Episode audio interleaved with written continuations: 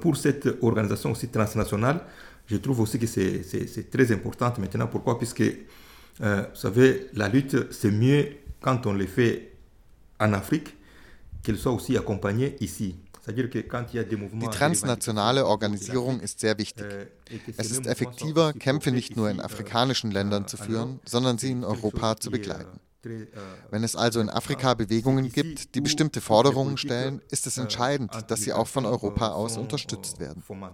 Denn von hier geht die antimigrantische Politik aus. Hier werden alle Maßnahmen in die Wege geleitet.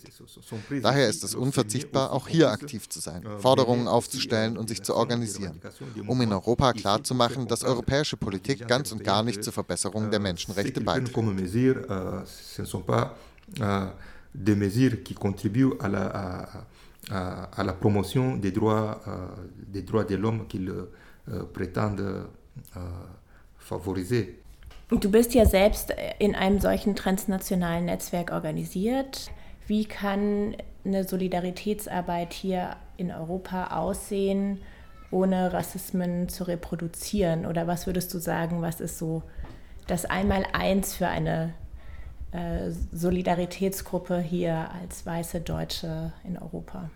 Euh, vous savez, euh, on ne peut pas donc mener la lutte à la place de quelqu'un. Au Maroc, man kann einen Kampf nicht für jemand anderes führen. Pour thème, la parole aux migrants.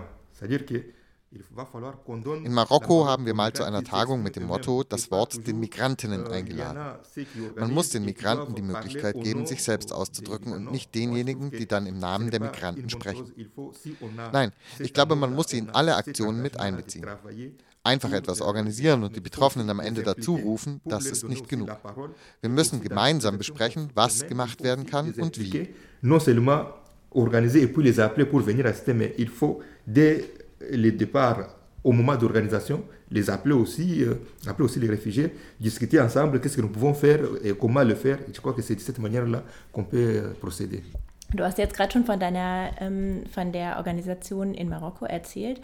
Was mich da auch fasziniert hat in deinem Buch, ist, wie du beschreibst, wie ähm, politische Arbeit und ganz praktische gegenseitige Unterstützung oder praktische Solidaritätsarbeit wie die so Hand in Hand gehen und sich irgendwie auch gegenseitig bedingen.